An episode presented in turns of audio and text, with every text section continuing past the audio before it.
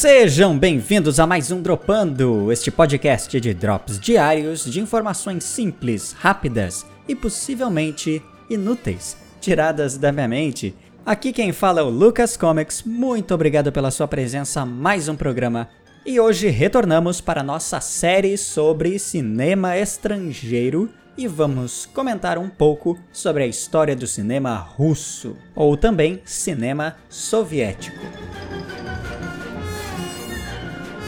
Na Rússia, diferente do que aconteceu com a Alemanha, por exemplo, onde o governo nazista alemão toliu, podou e cerceou a liberdade criativa dos produtores de cinema, diminuindo muito a liberdade que eles tinham para criar e inovar. O mesmo aconteceu com várias produções culturais diferentes, não apenas na Alemanha, mas em muitos países, e especialmente com o cinema. Como o cinema dependia de largas produções e distribuição, além disso, havia a necessidade de um investimento alto para a produção desses filmes. Quando em países em que a liberdade estivesse sendo cerceada por algum governo ou algum outro tipo de sistema social repressivo, o cinema sempre acabava sofrendo com isso. Ao contrário disso, de maneira extraordinária, a Rússia, no início do socialismo, teve um movimento contrário a esse. Ao invés de censurar, o governo russo, naquele período, logo após a Primeira Guerra Mundial, deu bastante liberdade aos produtores de cinema. Esse país já tinha uma história com a produção de cinema desde a última década do século XIX, então eles já sabiam como trabalhar a filmagem de maneira básica, porém eles já estavam trabalhando em técnicas. Mas o cinema mundial ainda estava só começando e as técnicas cinematográficas ainda eram muito iniciais, Ainda não havia muitos registros dessas técnicas e nem muito estudo à base disso. Lenin, enxergando a possibilidade de fortalecer a popularidade do seu governo através do uso de uma mídia que estava se popularizando muito no começo do século, que era o cinema, então ele criou uma escola de cinema, a primeira escola de cinema do mundo. Pela primeira vez na história, o cinema passou a ser não apenas estudado, mas as técnicas desenvolvidas, catalogadas e registradas, muita pesquisa, muito ensaio, muito treino e muita técnica foi desenvolvida a partir dali. Vários experimentos famosos usando a filmagem saíram dessa primeira escola de cinema da Rússia e as técnicas advindas dali com certeza influenciam o cinema até hoje. Diferente dos outros dois países que a gente já comentou aqui, a França e a Alemanha, que também foram muito inventivos, muito inovadores, trouxeram à tona várias coisas que não existiam em nenhuma produção artística, mas o cinema alemão e o cinema francês ainda trabalhavam muito com o uso de técnicas que já existiam em outras artes, como a escrita de roteiro, a atuação, a maquiagem, os cenários, o figurino. Tudo isso já existia como técnica de teatro, de escrita, mas pela primeira vez eles adaptavam isso para uma nova mídia. E há muito mérito nisso. Mas o cinema alemão e o cinema francês trabalhavam muito com a adaptação de técnicas advindas de outras áreas para o cinema. Com a escola russa de cinema, muitas técnicas foram desenvolvidas especialmente para essa arte.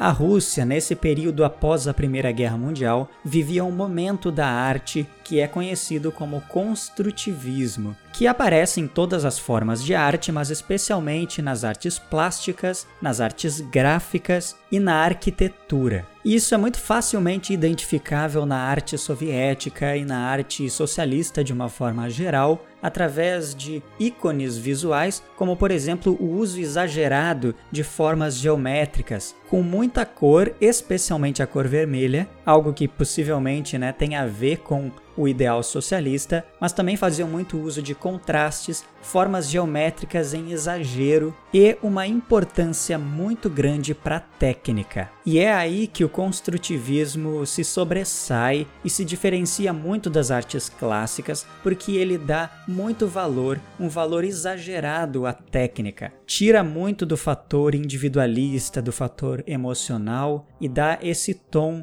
mais rígido, cheio de padrões que pudessem ser estudados, catalogados, mas acima de tudo, a arte construtivista dava voz ao povo.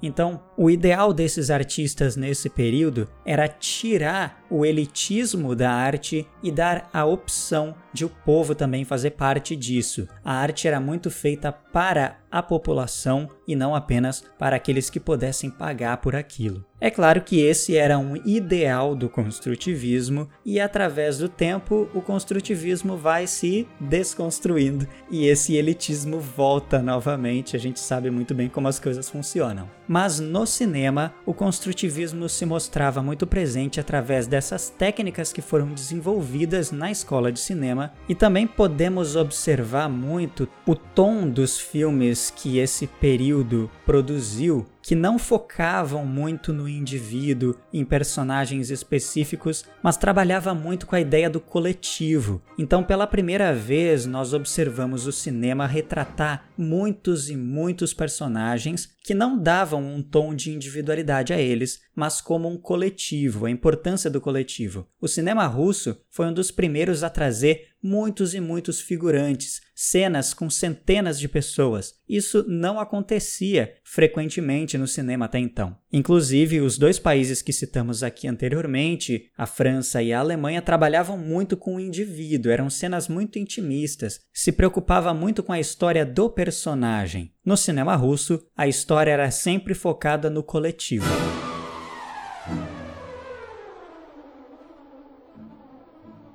É lógico que tudo isso tinha um viés muito político, até porque quem estava investindo nesses estudos, nessas técnicas, nessa escola de cinema era o próprio governo de Lenin. Mas todas as técnicas, todos os estudos que saíram desse período na Rússia são muito importantes para o cinema mundial e nós podemos trazer cada uma dessas técnicas até os dias de hoje. Elas são a base de muito do que é feito no cinema. Então, qual é o contexto da produção cinematográfica russa nesse período? Primeiramente, contexto sociopolítico, Lenin no poder, socialismo, proletariado, coletivismo, todo esse contexto sociopolítico e também no contexto artístico, o construtivismo acontecendo fortemente nessa época. E é no meio de tudo isso que surge algo muito específico do cinema, que é a montagem soviética. Esse é um nome dado para um período histórico do cinema, específico principalmente da Rússia, que foi quase um movimento artístico voltado especificamente ao cinema, e a montagem soviética também é o nome dado a um conjunto de técnicas especificamente voltadas à montagem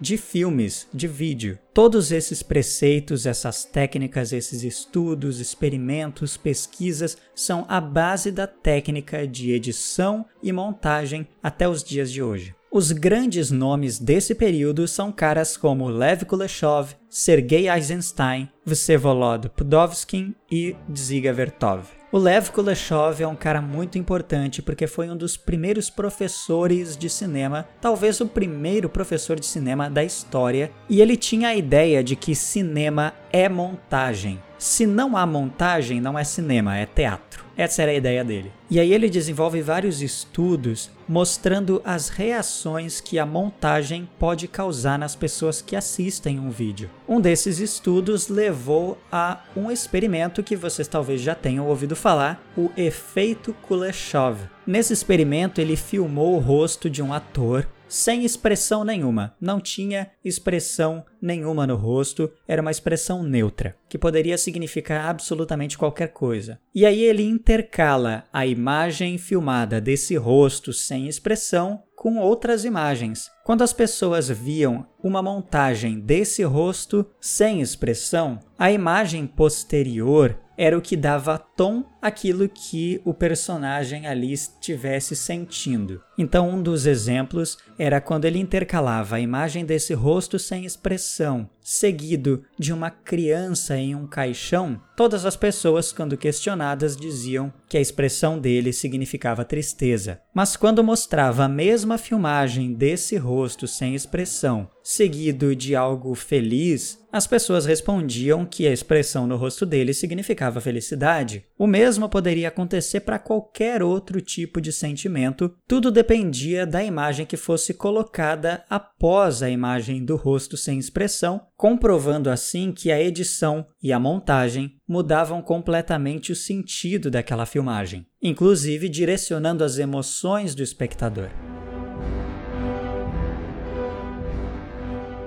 O Sergei Eisenstein foi um aluno desse professor, Lev Kuleshov, e ele também desenvolveu muitas e muitas técnicas que são usadas até hoje. Ele se concentrou muito nas técnicas de montagem, como realizar, que princípios deveriam ser usados ao fazer a montagem e de que forma poderia se colocar isso em prática. Esse cara é fantástico, ele desenvolveu muitas técnicas que a gente pode ver se repetindo em vários filmes, e no caso de Eisenstein, ele se concentrava muito a como manipular as emoções do espectador através da montagem, fazendo uso de câmera lenta, câmera rápida, filmar um acontecimento e logo após filmar as expressões das pessoas em reação a esse acontecimento, adicionar diferentes pontos de vista, intercalar filmagens de personagens distintos em ambientes diferentes. Tudo isso pode parecer muito básico para nós hoje, mas essas técnicas foram desenvolvidas por eles lá naquela época. Já o Pudovsky, que foi colega do Eisenstein e seguiu essa mesma linha de